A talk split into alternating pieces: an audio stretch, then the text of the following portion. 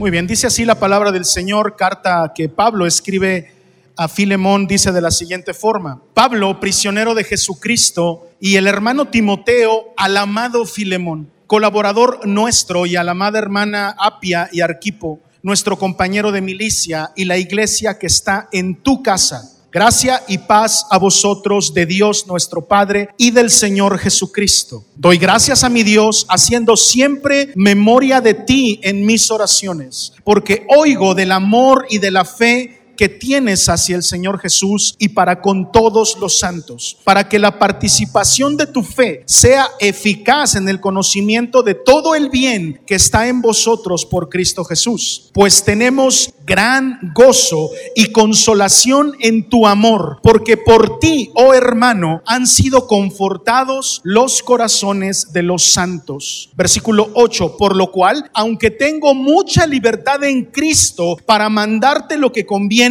más bien te ruego por amor, siendo como soy, Pablo ya anciano y ahora además prisionero de Jesucristo, te ruego por mi hijo onésimo a quien engendré en mis prisiones, el cual en otro tiempo te fue inútil, pero ahora a ti y a mí nos es útil, el cual vuelvo a enviarte. Tú pues recíbele como a mí mismo yo quisiera retenerle conmigo para que en lugar tuyo me sirviesen mis prisiones por el Evangelio.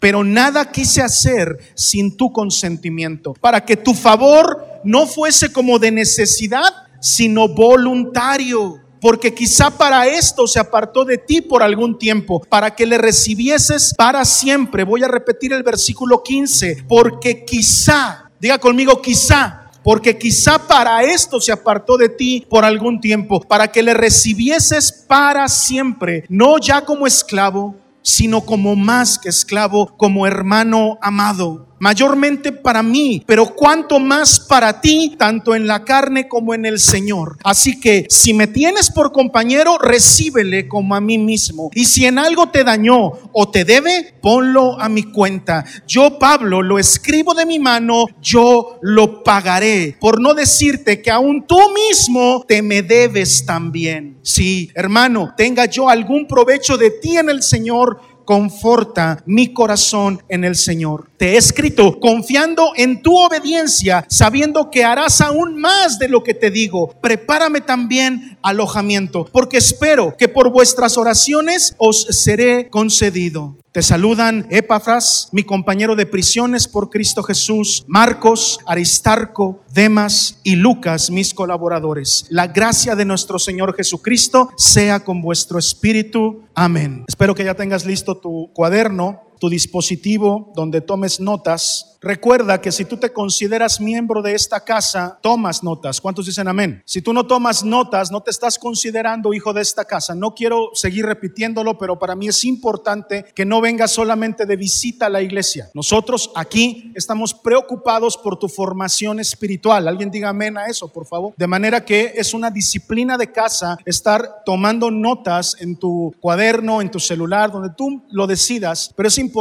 que te lleves por escrito lo que aquí recibes. Hay muchas ventajas al respecto que las he explicado varias veces, pero toma en cuenta ese consejo de esta casa y toma notas. El mensaje de esta mañana se llama La cuenta, por favor. Escribe eso hasta arriba, La cuenta, por favor. Ese es el título del mensaje de esta mañana. Y lo que estamos leyendo, como te decía, puedes presumir de que hoy en tu iglesia leímos toda una carta completa, todo un libro completo de la Biblia. Porque si bien no es la carta más pequeña del Nuevo Testamento, esa es la de Judas, sí es la carta más cortita que escribe Pablo. Escribe eso, eso también. La cartita más corta que escribe Pablo es esta que acabamos de leer. Eh, Pablo escribe 13 cartas eh, fenomenales, hermosas todas ellas, y esta es la más corta. Es una carta que, eh, si ya te diste cuenta, tiene tres grandes protagonistas, por así decirlo. Por un lado está Pablo, por otro lado está Filemón, a quien se le está enviando esta carta, pero también hay un tercer protagonista que es Onésimo. Diga conmigo, Onésimo.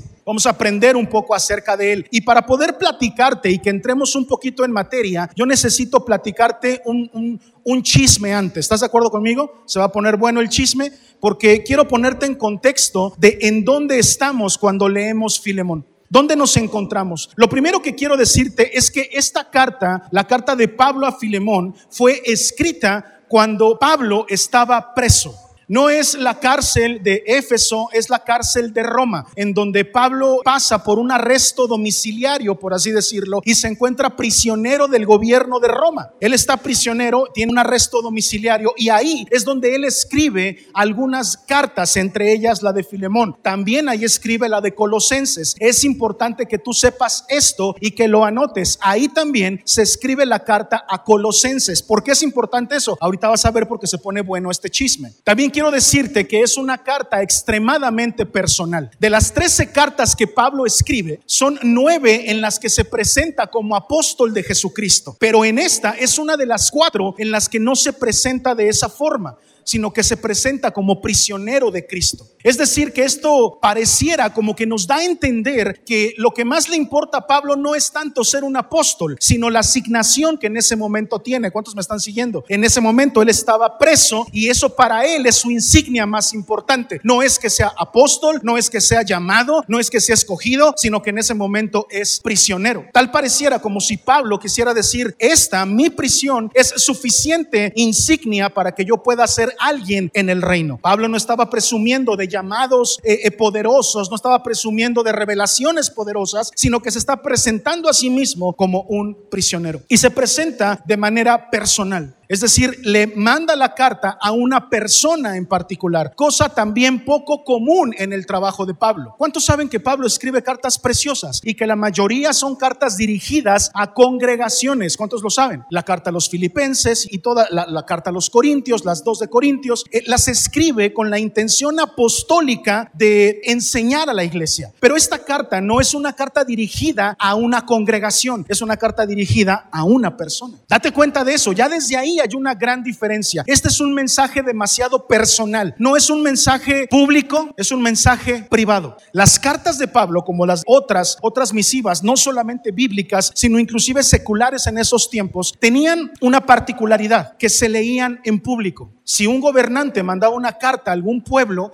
esa carta se leía en público. Y esa costumbre siguió en la iglesia. Cuando, cuando Pablo mandaba una carta a una congregación, aprovechaban la reunión, aprovechaban la asamblea para poder leerla en frente de todos. Era maravilloso eso, muy bonito. Pero esta carta no es así. Esta carta está dirigida para leerse en privado. Escribe eso porque es importante. No es una carta pública, es una carta privada, una carta personal. Filemón, déjame y te platico un poquito la novela que vamos a estar viendo, porque resulta que Filemón es miembro de la iglesia de Colosas. Apunta eso, por favor. Él vive en Colosas y Colosas está muy cerquita de Éfeso. De hecho, puedes buscar en los mapas bíblicos y te vas a encontrar con que está cerquita, se puede ir caminando. A lo mucho te tardarás un día en llegar, que para esos tiempos es una distancia corta. Y él, siendo miembro de esta iglesia, no sé si ya te diste cuenta de cuál era su papel. Él era líder del grupo Vida de Colosas. ¿Por qué? Porque la Biblia dice, la iglesia que está en dónde? En tu casa. Por lo tanto, ya empezamos a saber un poquito de la vida de Filemón. Él albergaba dentro de su casa por lo menos una parte, si no es que toda la iglesia de Colosas. Entonces, él siendo este pequeño encargado, por así decirlo, recibe esta carta de Pablo, una, carta personal. Y en esta carta Pablo le está diciendo varias cosas que vamos a ir revisando, pero entre esas le dice, prepárame un cuarto, una habitación, porque si todo sale bien y si sus oraciones tienen buen término, yo los voy a estar visitando pronto. Una particularidad que quiero platicarte, la puedes corroborar, es que Pablo en este punto que escribe esta carta no conocía a Colosas, nunca había ido a Colosas. Entonces, ¿cómo es que había iglesia en Colosas si Pablo nunca había ido? Pablo es conocido como un apóstol sembrador de iglesias. ¿Cuántos lo saben? Él iba y levantaba una iglesia. Sin embargo, la iglesia de Colosenses ya existía, pero Pablo nunca había visitado Colosas, sino que durante su visita a Éfeso, el lugar que está muy cercano a Colosas, él se estaciona durante tres años a enseñar ahí. Pablo enseña durante tres años en Éfeso y después se va y deja de pastor a quién? ¿Se acuerdan a quién deja de pastor en Éfeso? A su buen Timoteo. A Timoteo lo deja pastoreando la iglesia de Éfeso, escribe las cartas, la primera y segunda de Timoteo, donde le dice, ¿se acuerdan? Ninguno teque un poco tu juventud, sino sé ejemplo de todos. Consejos de un padre hacia un hijo para que pueda pastorear una congregación. Es en este tiempo en donde Pablo predica en Éfeso que los historiadores dicen que personas que pertenecían a Colosas escucharon la predicación de Pablo y entonces llevaron el evangelio a Colosas y se formó la iglesia de Colosenses. ¿Me está siguiendo? Entre ellos, ¿quién crees? El buen Filemón. Ahí estaba él. Y por lo que nosotros vemos en esta carta, hay un personaje que se llama Onésimo. Y Onésimo, por lo que leemos, era un esclavo de Filemón. Trabajaba como esclavo con Filemón. Ya estamos aprendiendo un poquito más del Filemón. Tenía un caserón, porque para guardar una iglesia, para albergar una iglesia, es que tenía una casota. Si vemos que tiene un criado, por lo menos el Onésimo, quiere decir que tenía lana. Él era un amo dentro de la, eh, de la ciudad de Colosas. Era una persona influyente, no era cualquier persona. Espero que lo estés anotando. Filemón no era cualquier persona, era una persona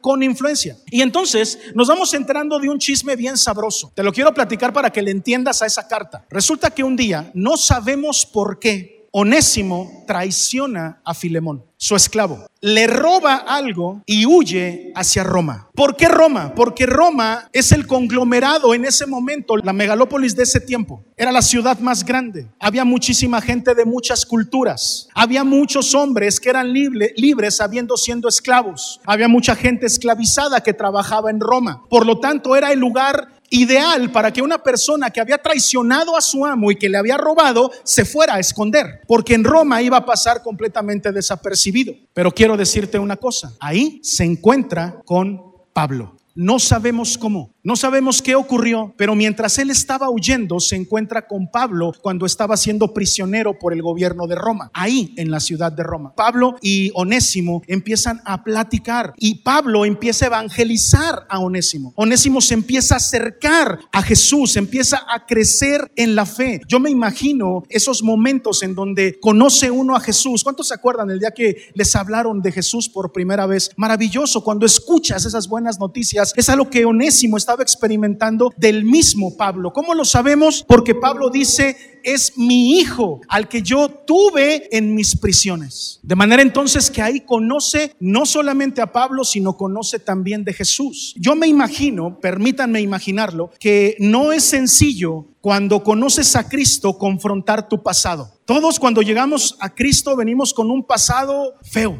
con un pasado oscuro, o nada más yo, ¿no? Todos llegamos así. Y de repente es complicado tener que confrontar todo eso. Sin embargo, el Espíritu Santo es poderoso para transformar nuestra vida. Alguien tiene que decir amén a eso. Nosotros creemos en la perseverancia no por nuestras propias fuerzas, sino porque creemos que el Espíritu Santo nos ayuda a caminar día con día. Alguien diga amén, por favor. Nosotros tenemos al consolador, al ayudador que nos guía en este camino por la vida. De esa misma manera, como tú y yo fuimos confrontados alguna vez con nuestro pasado, yo no dudo que Onésimo también haya sido confrontado. Y que mientras Pablo le predicaba y le decía, yo me imagino a Pablo que alguna vez le platicó su encuentro con Jesús, ¿o no? Es eso debe haber sido una, una, una plática común en Pablo, ¿no? ¿Qué crees que yo los perseguía a los cristianos y los llevaba al circo romano y los asesinaba? Sí, yo era ese, pero un día iba yo camino a Damasco y le platicaba, me imagino yo toda esta historia a mucha gente y yo me imagino a Onésimo escuchando lo maravilloso que es Dios, la obra redentora de Jesucristo, haciéndole preguntas y diciendo, ¿cómo entonces yo puedo ser perdonado? Sí, Jesús vino y, es Dios mismo y bajó a la tierra y murió por ti y murió por mí y encontramos salvación y perdón en Jesús. Y me imagino a un onésimo muy emocionado diciendo, wow, qué padre, yo puedo ser perdonado, pero también al mismo tiempo me imagino a un onésimo diciendo en la torre, en algún momento yo tengo que enfrentar mi pasado, porque yo le robé y traicioné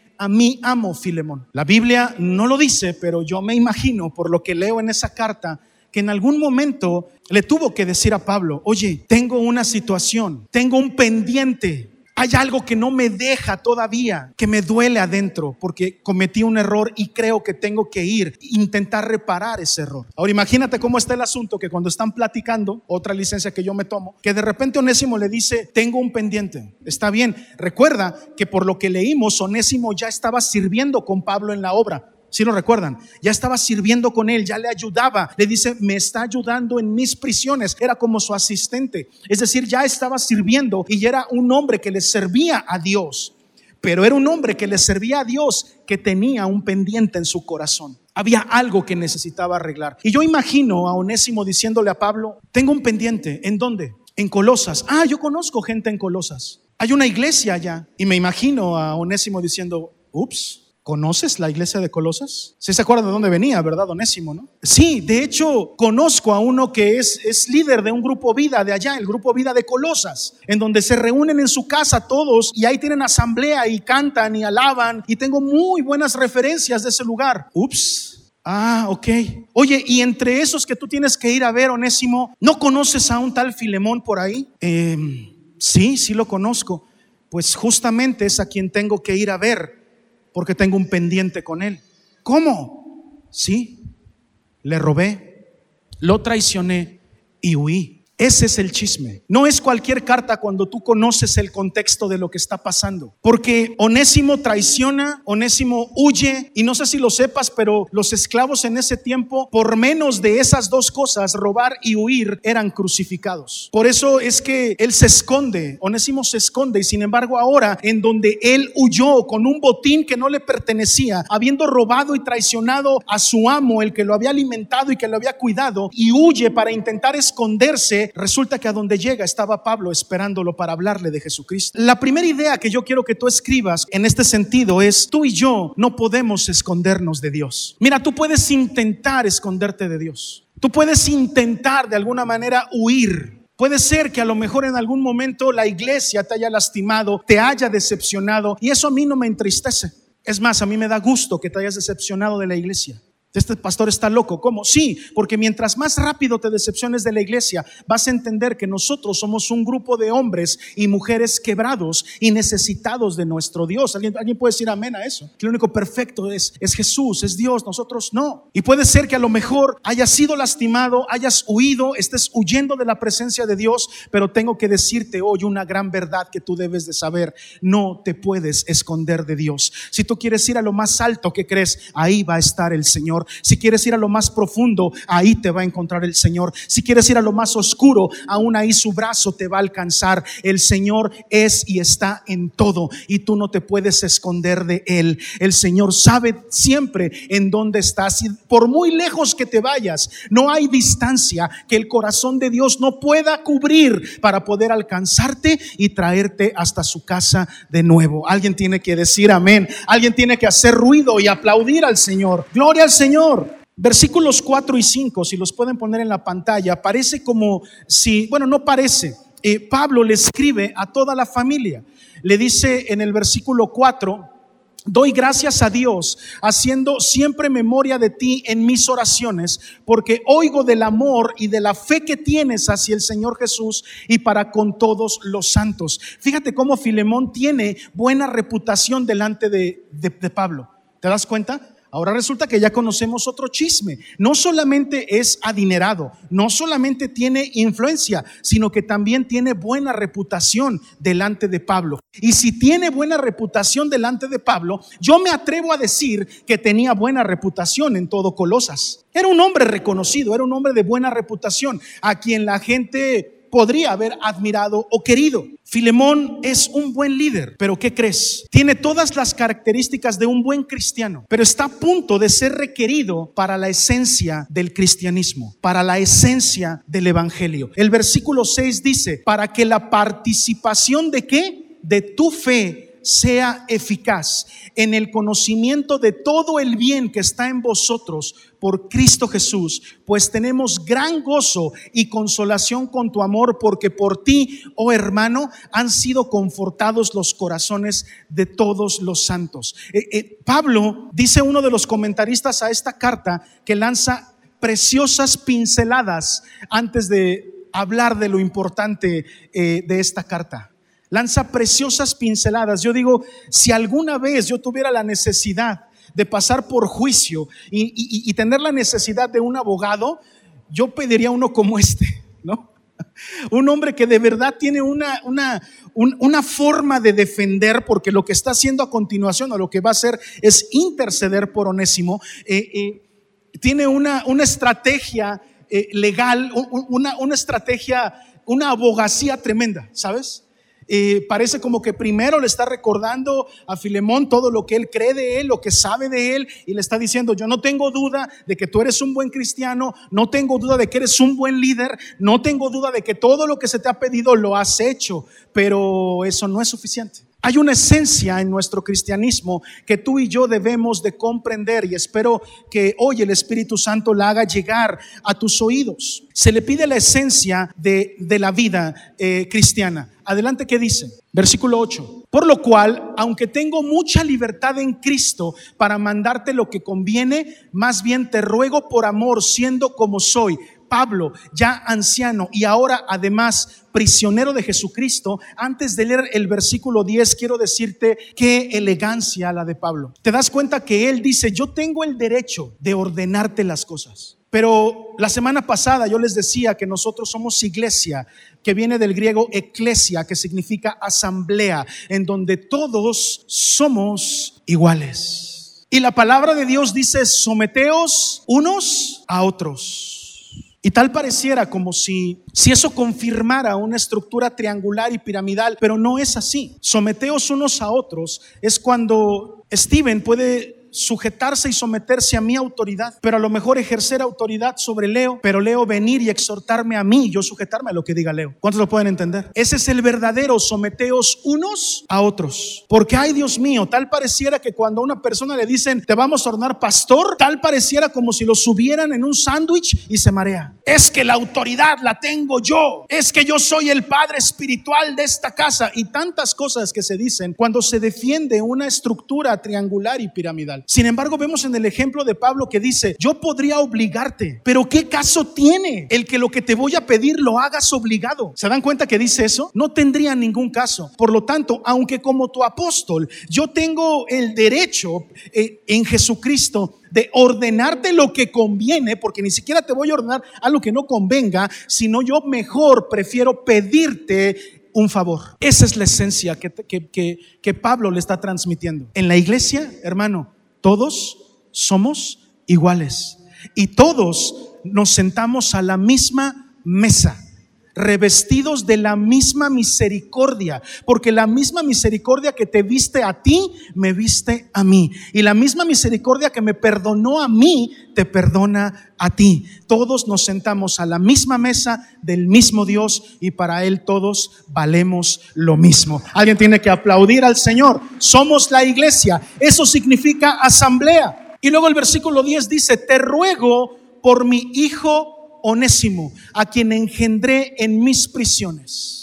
Aquí está el favor. Pero quiero que sepas que lo que le está pidiendo, la esencia del cristianismo, la esencia de tu vida como cristiano y mi vida como cristiano, tiene que ser el que no solamente escuchemos la palabra de Dios, sino que practiquemos la palabra de Dios. Tú y yo nos podemos saber la Biblia de memoria, papá, pero si no la ponemos por práctica, entonces tú y yo no hemos entendido la esencia de la vida cristiana. ¿Cuántos están de acuerdo conmigo en eso? No se trata de aprendértela por aprendértela. La aprendemos para qué? Para practicarla. Y ese es el objetivo del Espíritu Santo en tu vida. Por eso te quiero enseñar algo bien importante. Espero eh, eh, y, y le ruego al Espíritu Santo que toque tu entendimiento para que comprendas esto. Por eso es importante que no dejes de congregarte. Si tú verdaderamente crees que tu pastor tiene una relación con Dios, Nadie dijo amén, eso me preocupa.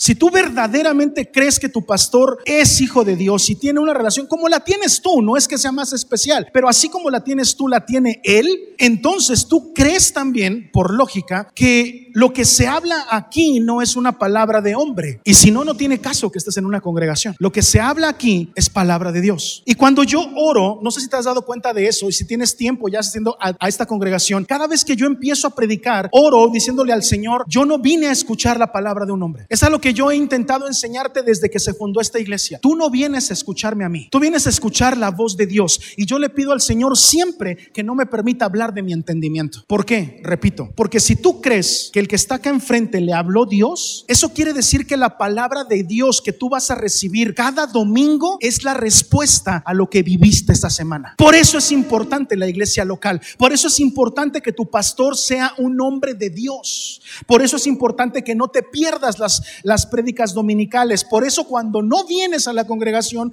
siempre vas a encontrar que yo te digo, no hay problema, pero escucha la prédica. Tómate un tiempo en la semana y escúchala. ¿Por qué? Porque lo que aquí se predica es la respuesta a tus oraciones. Si no es así, entonces no estás en la iglesia correcta. Ay, qué tremendo, ¿no? Qué tremendo, porque si Dios te puso en, una, en, en, en, en un rebaño al cuidado de un hombre que se comprometió con Dios para cuidar tu vida, pues te tiene que dar el alimento correcto, ¿o no? El que necesitas. ¿Y quién sabe qué alimento necesitas? Papá, él sabe lo que tú necesitas, como una mamá sabe lo que sus hijos necesitan comer en casa. ¿O a poco les da mucho gusto a tus hijos cuando les sirves brócoli? ¿Ya que no? Ay, guácala, no, eso no me gusta. Pero la mamá que dice, pues te lo comes, mijito, porque eso es lo que qué, lo que necesitas. A lo mejor no te gusta tanto, a lo mejor no es la hamburguesa eh, doble tocino con queso, ay, ya hace hambrita, que, que te imaginabas, pero sí es lo que tú necesitas. Por lo tanto, un pastor que está en conocimiento de su rebaño siempre va a dar el alimento que Dios quiere que dé, no el hombre, no, no, no sus aspiraciones, no, no sus metas, no, no, no sus ideas de lo que es la iglesia,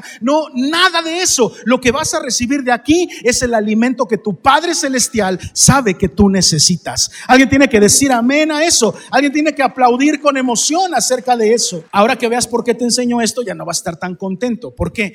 El Espíritu Santo va a hacer todo, escucha lo que te quiero enseñar, por poner en tu vida circunstancias que te hagan poner en práctica lo que escuchaste aquí.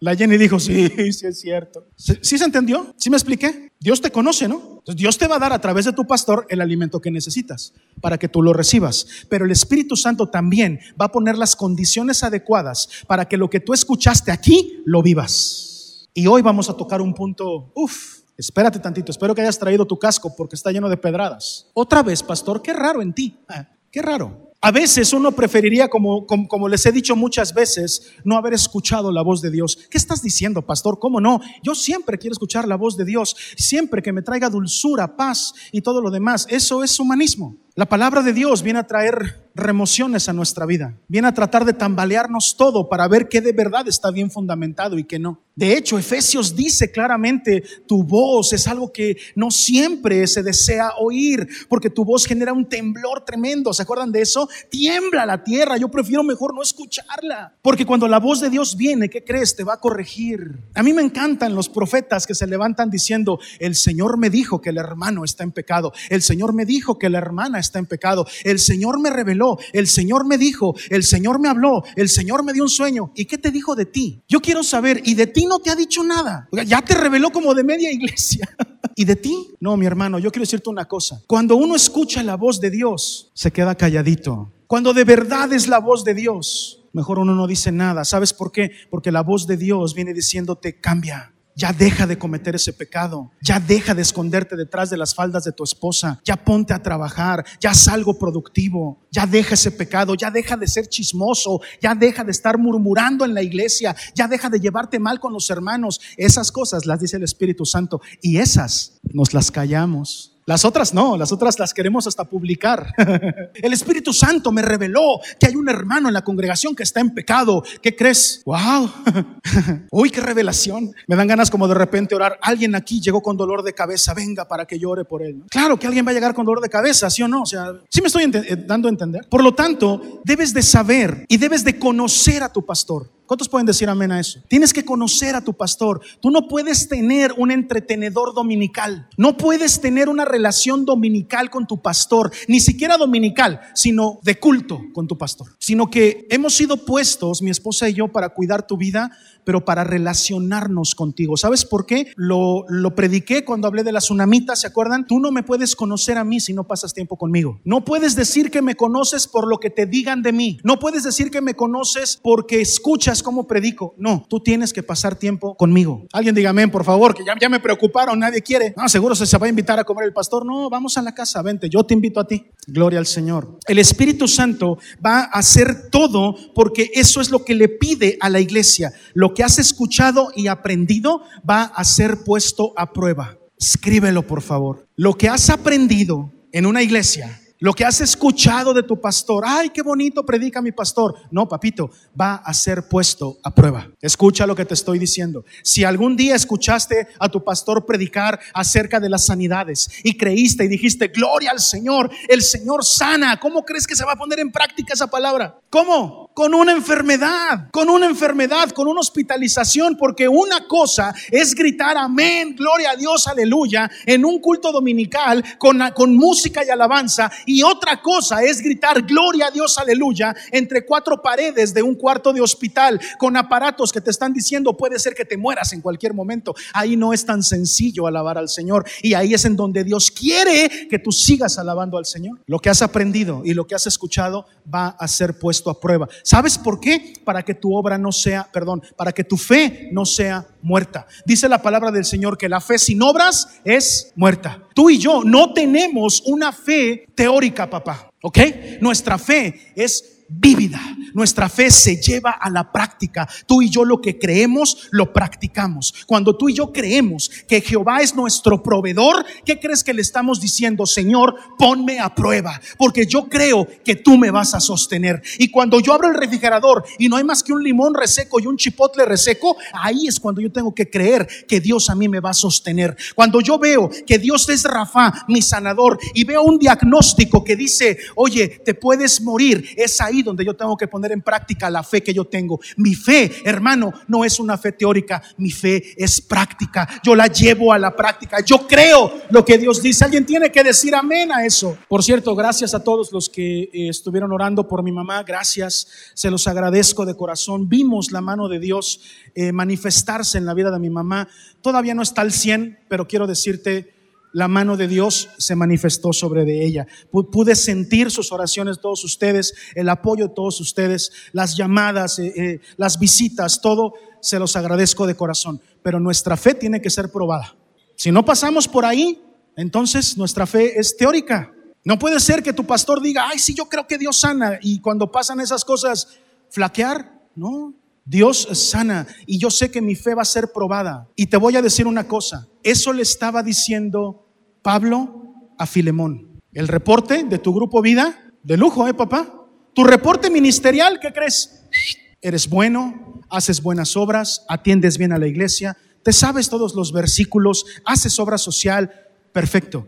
Pero quiero que pongas a prueba, voy a poner a prueba lo que has aprendido del Señor Jesucristo. Quiero rogarte por mi hijo onésimo. Quiero rogarte por mi hijo onésimo.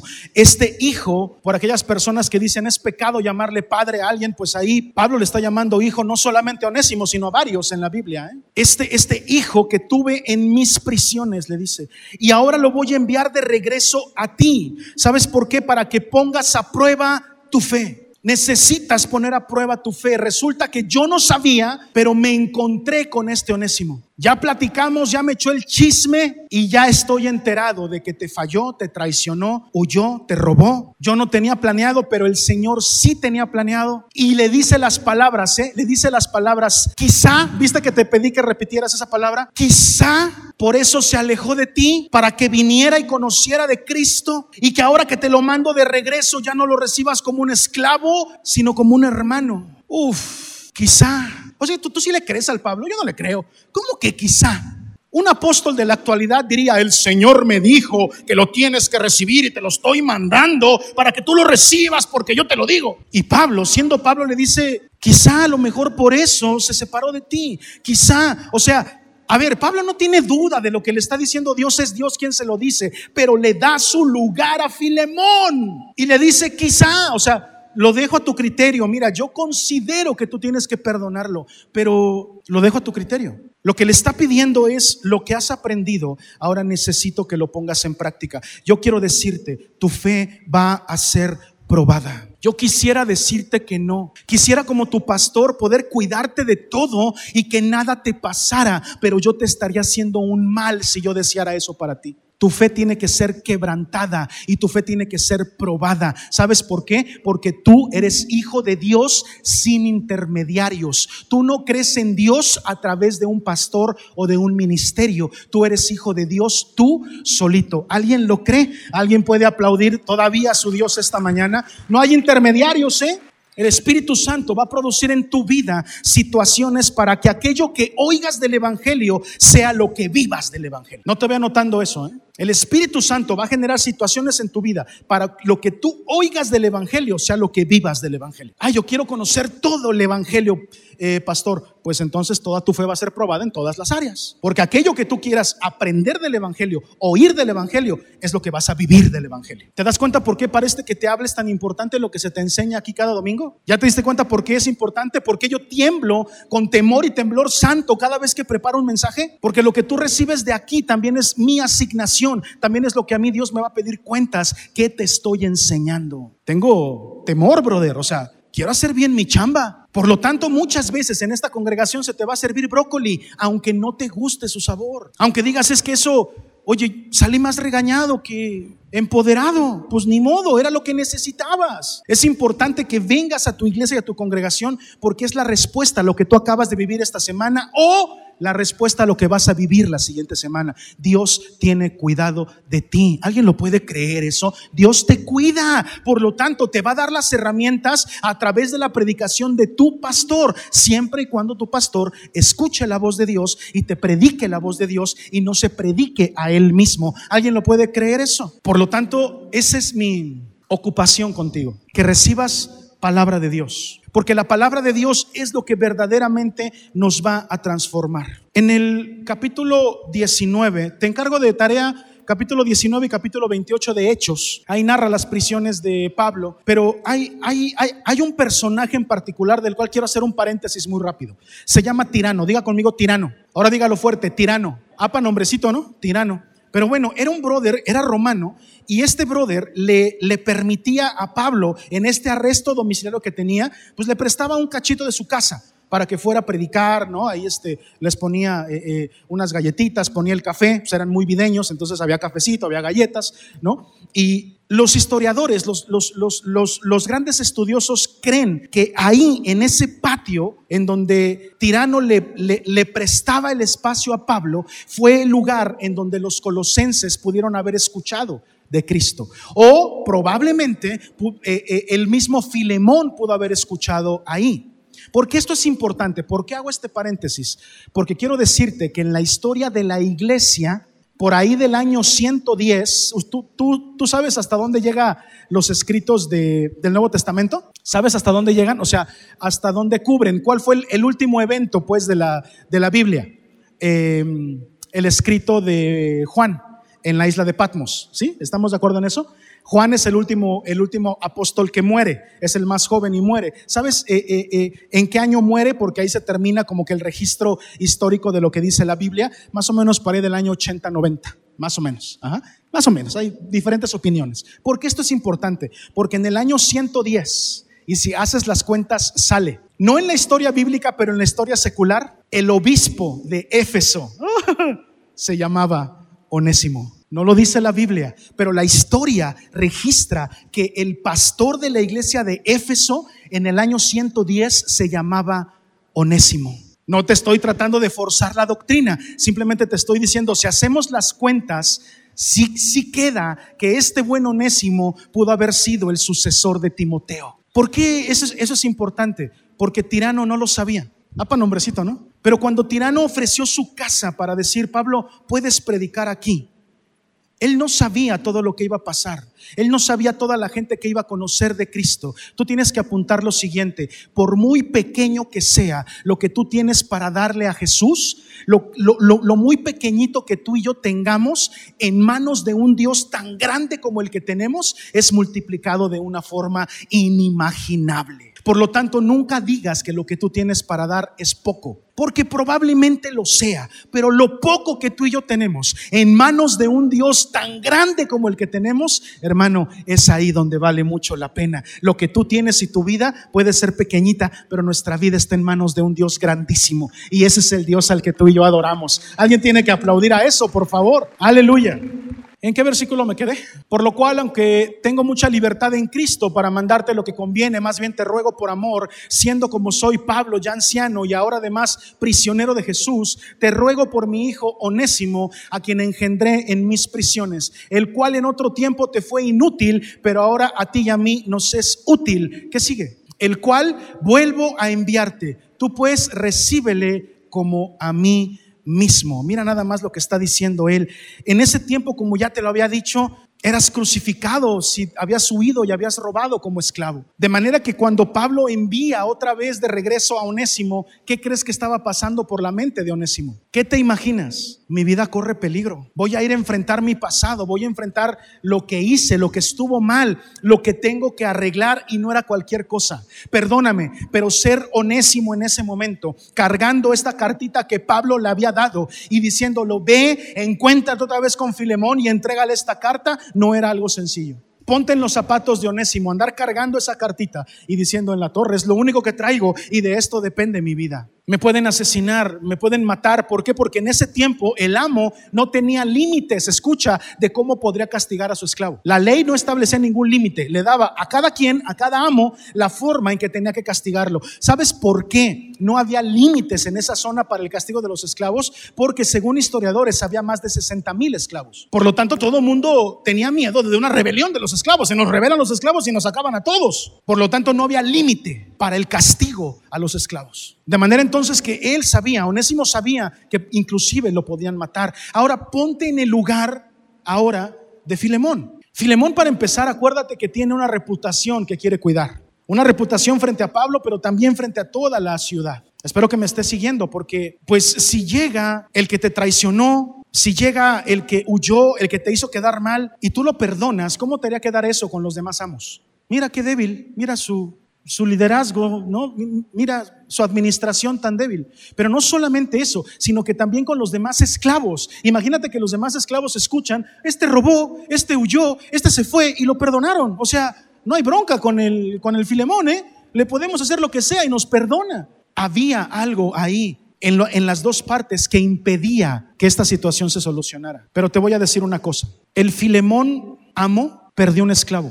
Lo que le estaba ofreciendo Pablo es el Filemón cristiano puede ganar un hermano. ¿Se entendió?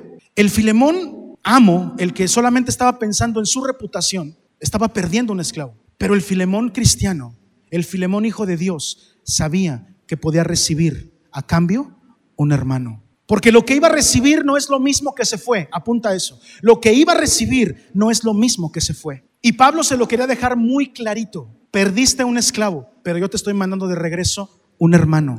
Ya no era el, esclavo que trabajaba, el esclavo no convertido, el esclavo que a lo mejor, viendo cómo era la iglesia de Colosas, a lo mejor pudo muchas veces haber estado presente en las reuniones y no participar y hablar mal de la iglesia. Ahora era un onésimo libre, un onésimo que había conocido a Cristo, un onésimo que empezó a servir en la congregación, que empezó a servir en la obra con Pablo. ¿Te das cuenta de esa diferencia? Ya no estaba recibiendo lo mismo, estaba recibiendo algo muy diferente. Hoy tú tienes que saber una cosa, nada de lo que tú pierdas va a regresar igual. Escucha lo que te quiero enseñar, porque muchas veces reclamamos y decimos, no, todo lo que perdimos lo vamos a pedir de vuelta. Todo lo que el diablo te haya quitado lo vamos a arrebatar. Yo no quiero nada que se haya llevado el diablo. Si está en sus manos, allá que se quede. Alguien diga amén, por favor. Pero yo sé que Dios a mí me va a restituir todo lo que Él le plazca de una mejor manera. Por lo tanto, yo no voy a llorar por lo que pierdo. Jamás. Siempre voy a dar gracias por lo que llega y por lo que recibo. ¿Alguien puede decir amén a eso?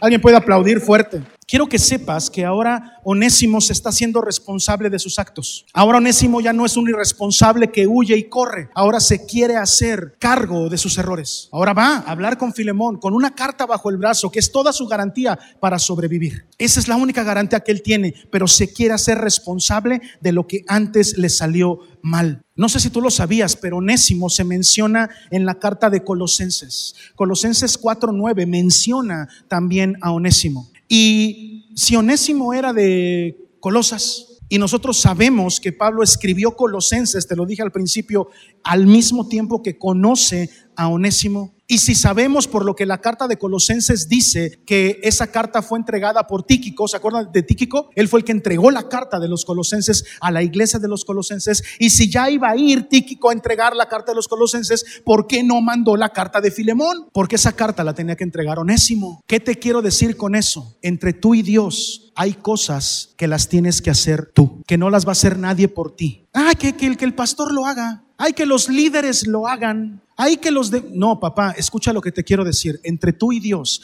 hay cosas que nadie va a poder hacer por ti.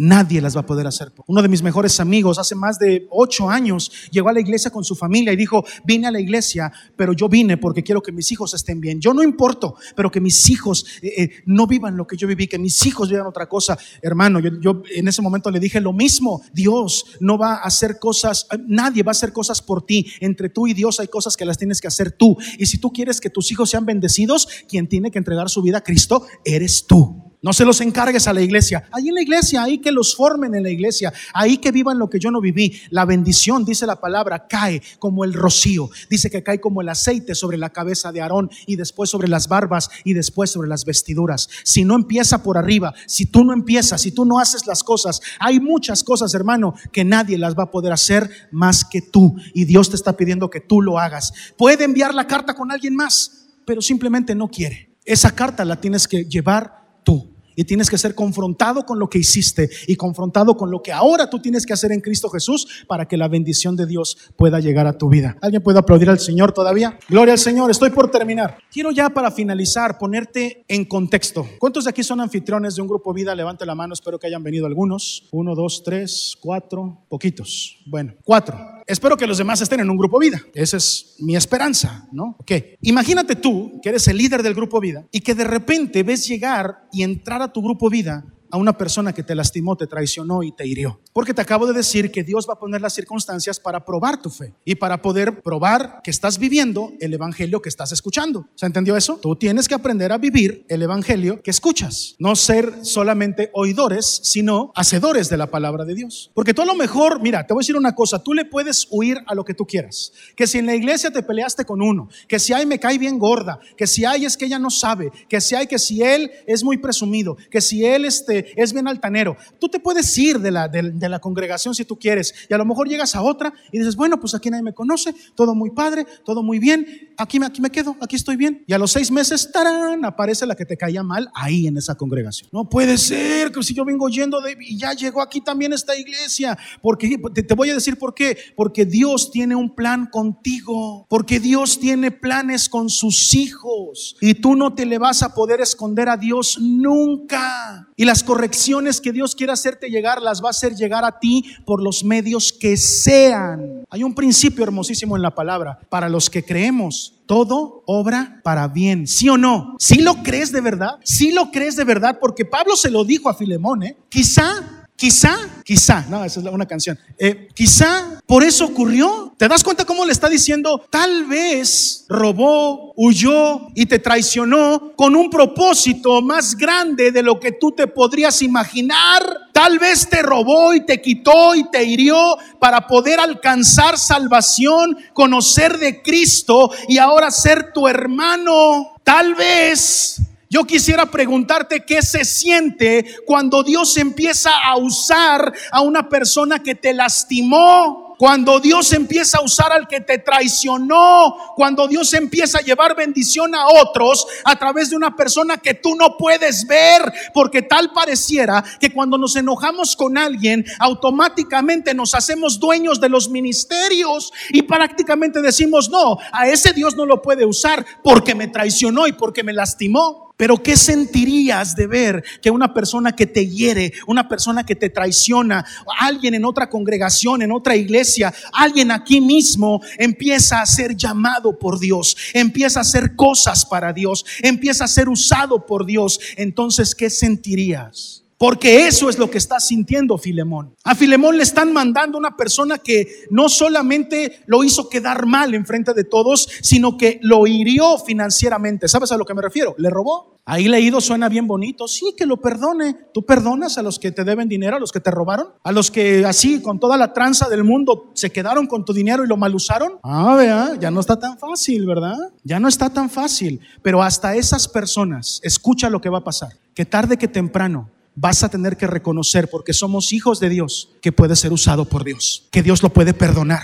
Y que si Dios a ti te perdonó, ¿qué crees? Que tú y yo tenemos que extender la misma misericordia y perdonar a cualquiera que nos haya hecho daño. Yes, a cualquiera. ¿Cómo reaccionarías si Dios empieza a usar a alguien que te ha traicionado? Platícame. ¿Sientes que tu reputación está en riesgo? ¿Sientes como Filemón que, híjole, a lo mejor, ¿cómo es posible? Jamás en la vida te he enseñado que a mí mi reputación me importe. ¿Sí o no? Al revés, siempre te he dicho lo que la gente diga de mí o no, me tiene sin cuidado. A mí mi reputación no me interesa. A mí me interesa que Cristo sea glorificado. La reputación que me interesa es la de Cristo. La mía no. La mía puede ser barrida por los suelos. Mi reputación puede ser la peor si tú quieres. Y lo que allá afuera digan o no digan de este pastor, créemelo, no me mueve para nada. Y los que me conocen de cerca lo saben, no me mueve, porque a mí mi reputación no me importa. No me importa que crean que soy buen pastor o que soy mal pastor, o que si enseño bien o que si no enseño bien, o que si la iglesia no la iglesia. A mí lo que me interesa es que Cristo sea glorificado a través de lo que se predica, a través de lo que tú aprendes y a través de la transformación de todos como iglesia. Nuestra vida tiene que glorificar a Cristo. Alguien tiene que celebrar y decir amén por eso, porque eso es lo que se te enseña en esta casa. Así es. Podemos escuchar el Evangelio, mi hermano, pero si no lo practicamos, no vamos a estar siendo transformados. Si no practicas el Evangelio, no vamos a poder ser transformados. La transformación solamente viene cuando practicamos la palabra de Dios, no cuando nos la aprendemos. Esto que acaba de pasar, esta carta, es un cuadro de lo que Jesús hizo por nosotros. ¿Te diste cuenta de eso? Pablo le dice, recíbelo como un hermano. Y si tú sientes que te ha lastimado en algo, si algo te debe, pásame a mí la cuenta, yo pago. Solamente te quiero recordar una cosa, más grandes cosas se te han perdonado a ti, pero ahí lo dejo. Así se lo dice Pablo. Te recuerdo que más grandes cosas se te han perdonado a ti. Pero ahí lo dejo. Lo que tú consideres que se te debe, hágale así, hágale así, con fe, hágale. Pásame la cuenta. Y quiero decirte que Martín Lutero, esta, esta predicación tú siempre la vas a encontrar en muchos lugares, en muchos manuales de predicadores, en otras iglesias, y casi siempre de título le ponen todos somos onésimo, porque es una frase muy famosa de Martín Lutero. Martín Lutero, el reformador, él decía, todos somos los onésimos del Señor, porque traicionamos a nuestro amo, porque le robamos y porque huimos de su presencia. Pero Jesucristo vino y nos encontró en el camino. Alguien tiene que decir amén. Y al conocerle nos fue enviada misiva. Gloria al Señor. Gracias, Señor. ¿Cuántos pueden decir gracias, Señor, por eso? Y nos mandó con una, con una hojita para regresar con nuestro Señor. ¿Se dan cuenta? El ministerio de la reconciliación. ¿Por qué Pablo lo, lo, lo trabajó tan a la perfección? ¿Por qué? Porque Pablo lo había vivido. Y porque él sabía que había sido perdonado. Por eso este que te habla no tiene empacho en perdonar. ¿Te acuerdas de esa enseñanza? Algún día te la dije. Mi chequera de perdón está gruesa, papá. Así. Y a quien necesite que yo le extienda un cheque al portador por un millón de perdones, ¿qué crees? Te perdono, te perdono, te perdono con alegría, te suelto. No, no, no estoy dispuesto a seguir cargándote durante tanto tiempo. Te perdono, te perdono, te perdono. ¿Sabes por qué lo digo con alegría? Porque peores cosas se me perdonaron a mí. Y solamente aquel que entiende el perdón en su vida y sabe que ha sido perdonado, no tiene empacho en decir, híjole, nada de lo que tú me has hecho a mí me puede hacer daño. Te perdono en el nombre de Cristo. Hoy quiero decirte una cosa, la vida del cristiano es esencialmente una vida de perdón. Era la, mejor frase que traía y no, no generó nada. Era mi mejor frase de todo el, bosquejo. Voy a repetir. La vida del cristiano es esencialmente, escucha, ¿eh? una vida de perdón. Es por lo que se caracteriza un cristiano. No porque tenga muchos dones, no porque hablen lenguas. Gloria al Señor por todo eso. Es bueno que todo eso ocurra, pero no te vas a caracterizar como hijo de Dios por eso o porque eches fuera demonios. Gloria al Señor que lo hagas, pero no es por eso por lo que tú vas a brillar como un hijo de Dios. Vas a brillar como cristiano el día que entiendas una cosa. Grandes cosas se nos han perdonado al punto de que tú y yo no tenemos nada que no podamos perdonar. Así que hoy recibe eso de parte del Espíritu Santo. La vida del cristiano se manifiesta en un perdón diario y continuo. ¿Alguien puede decir amén? ¿Alguien puede aplaudir todavía? Ya casi acabo, ya casi acabo. Pablo le dice a Filemón, perdona, porque tú fuiste perdonado y tú debías tu propia alma, ¿sí o no? ¿Están conscientes de eso? ¿Qué debíamos tú y yo? ¿Con qué pagábamos? Con nuestra propia alma. Se los dije, ya van tres semanas seguidas. A Pablo lo encontraron camino a Damasco. Gloria al Señor. A mí me encontraron camino al infierno, porque para allá iba, pero el Señor me encontró. Perdona la verdad es que no es justo que estemos arrastrando a toda la gente que alguna vez nos ha lastimado. No puedes llevar las cuentas, escucha, ya, voy a terminar. No puedes llevar las cuentas de todas las que te han hecho. No se vale. A veces tenemos esa actitud. Ah, pero algún día me las va a pagar toditas, ¿eh? Y ahí, no, y el, el 2 de septiembre me hizo esta. Oh. No hay rollo de máquina registradora que alcance, bro. No hay papel higiénico que lo despliegues y te alcance para eso. Es una lista interminable. Y el único propósito que tiene esa lista, ¿cuál crees que es? El de envenenarte a ti mismo. Porque toda esa lista está llena de gente bien tranquila y bien contenta, que ni se acuerdan de lo que te hicieron. Parece como cuando termina Avengers, ¿no? Empiezan a subir todas las letras así y no, no termina nunca, ¿no? así está mi lista, ¿no? No, pastor, si te platicara y llevo el registro de cada una, porque yo sé que Dios va a hacer justicia. Yo sé que la palabra de Dios dice, yo pagaré, mía es la venganza. Por eso yo oro para que Dios se apure con esa venganza. si Dios actuara así contigo y conmigo, ¿cuántos estaríamos aquí hoy? ¿Cuántos? Por eso cuando oré, le dije al Señor, gracias, gracias por todas las veces que me has dicho que no. Gracias por todas las veces que me has cancelado mis planes para poner encima los tuyos, que al final terminan siendo muchísimo más hermosos y más perfectos que los míos. Gracias Señor. Gracias por no concederme cada estúpido capricho que te pido en oración como si fuera la gran cosa. Gracias por haberme dicho que no, porque el no tuyo no solamente me cuida de cosas que yo ignoro, sino que también me forma, me forma. También me enseña a ser un hijo más obediente, un hijo que comprende más. Hoy en la mañana se acercó un Highland y me dijo, pastor, a través de un ayuno se puede modificar la voluntad de Dios. Si yo tengo una petición en mi corazón y me pongo a ayunar para que Dios me conceda la petición de mi corazón, ¿eso funciona? O sea, yo puedo mover el corazón de Dios? Y yo le dije, mira, para quitarte de una vez las dudas, la respuesta es no, no. Dios es soberano y lo que Dios ha establecido va a ocurrir. Dice la palabra que Él con su mano derecha hace amanecer y con la izquierda hace atardecer. Y dice la palabra, y no hay nada que interrumpa su mano. Nada le estorba a la voluntad de Dios. Entonces no importa si ayuno o no ayuno. No, hijo, no importa. Las cosas que van a ocurrir van a ocurrir aunque no ayunes. Ah, qué bueno, pastor.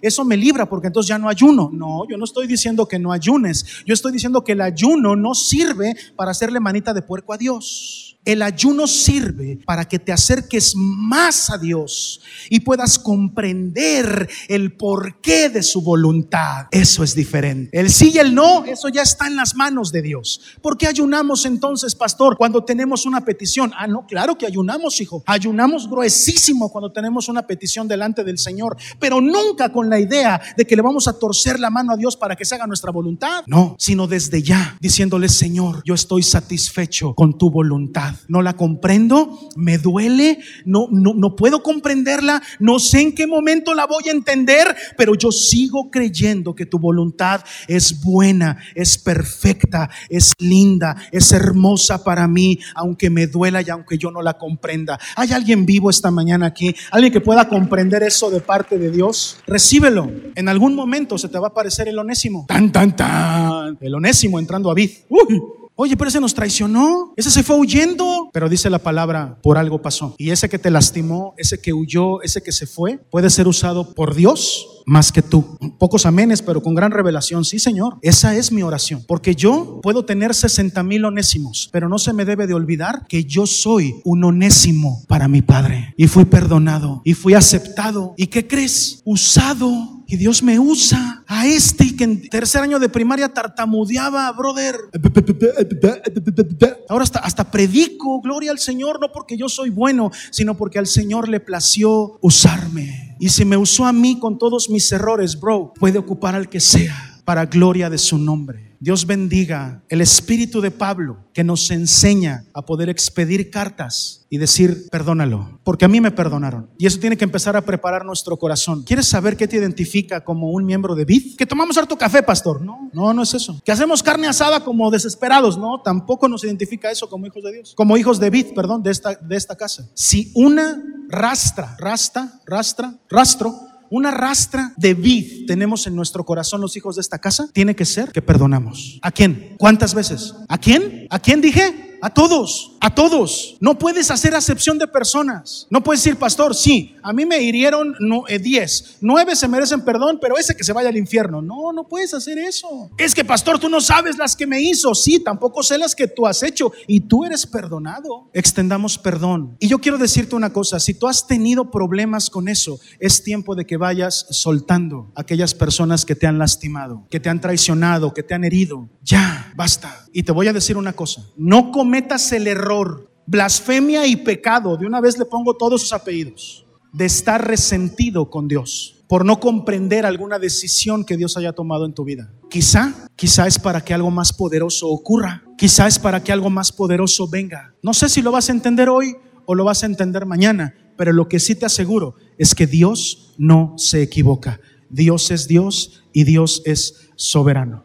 Si tú lo crees, aplaude al Señor, ponte de pie. Padre nuestro que estás en el cielo, santificado sea tu nombre. ¿Sí o no? ¿Qué más? ¿Eh? Venga a nosotros tu reino. ¿Qué más? Hágase tu voluntad en la tierra como en el cielo. ¿Qué más? Danos hoy, ¿qué? Nuestro pan de cada día. Perdona nuestras ofensas como también nosotros perdonamos a los que nos ofenden. Es que está bien bonito el Padre nuestro. ¿Ya lo viste en arameo, pastor? Primero entiéndelo en español, papá. Es que el canto en hebreo, primero apréndetelo en castellano, hijo. No lo sabemos de memoria desde chiquitos, ¿sí o no? Perdona, Señor, nuestras ofensas. ¿Quién enseñó el Padre nuestro? ¿Pablo? ¿Pedro? ¿Juan? Jesús mismo lo dijo cuando los discípulos dijeron, enséñanos a orar. Ah, bueno, cuando oren, oren así. Y entre las cosas que mencionó, dijo, Padre, Jesús, ¿eh? Jesús, perdona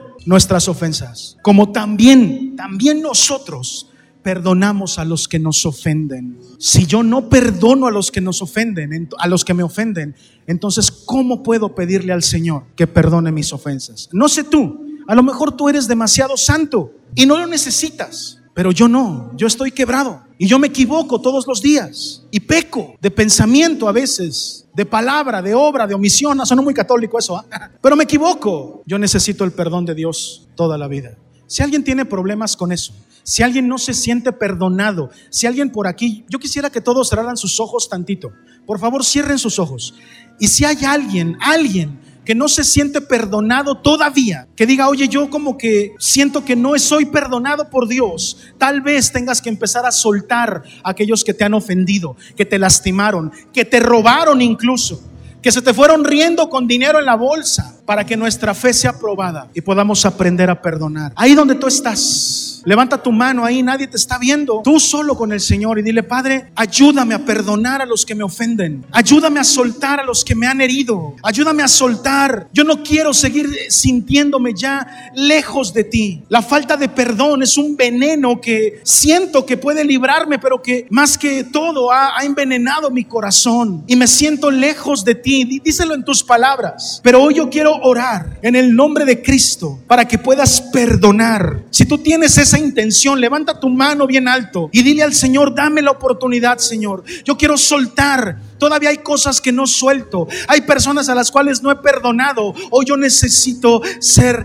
libre de todo eso. Ayúdame, Señor, y seré libre. Si tú me limpias, seré blanco como la nieve. Si tú vienes a mí, Señor, entonces yo voy a poder perdonar sin problema. Permíteme, Señor, que yo pueda regresar, Señor, a casa. Líbrame, Señor, de todas aquellas heridas que la gente me ha causado. Levanta tu mano y donde estás y repite conmigo, yo suelto, yo perdono a toda la gente que me ha ofendido, a las personas que me han hecho sentir mal. Díselo, levanta tu mano y confiésalo. Padre, los perdono. Tal vez hoy suenan vacías mis palabras, pero yo sé que tú puedes hacer una obra en mí porque me perdonaste, porque perdonaste mis pecados. Señor, ayúdame a perdonar a todos aquellos que me han ofendido. Ven a mí, Espíritu Santo, llena mi corazón, bautízame con el verdadero bautismo espiritual y permíteme perdonar, Señor, en el nombre de Cristo Jesús. Amén, amén y amén. Dale un aplauso fuerte al Señor. ¿Te das cuenta cómo el cristianismo es pura revolución? Puro pensamiento revolucionario. ¿eh? Esta cartita tan chiquita pero tan explosiva, si la lees con profundidad ya te diste cuenta que está más gruesa todavía que la abolición de la esclavitud en Estados Unidos o la abolición de la esclavitud aquí en México. Está más tremenda, ¿eh? ¿Cómo respetamos los movimientos de abolición de esclavitud en los demás países? Y Pablo fue el primer gran revolucionario que dijo, se fue como esclavo, pero regresa como hermano tuyo y como hijo, como hijo de esta casa. Allá afuera sigue habiendo muchos esclavos del pecado, ¿cuántos lo saben? Y necesitamos empezar a dar de gracia lo que de gracia hemos recibido. Si fuimos perdonados, entonces perdonemos y traigamos de vuelta a casa a todos los onésimos que andan huyendo del Señor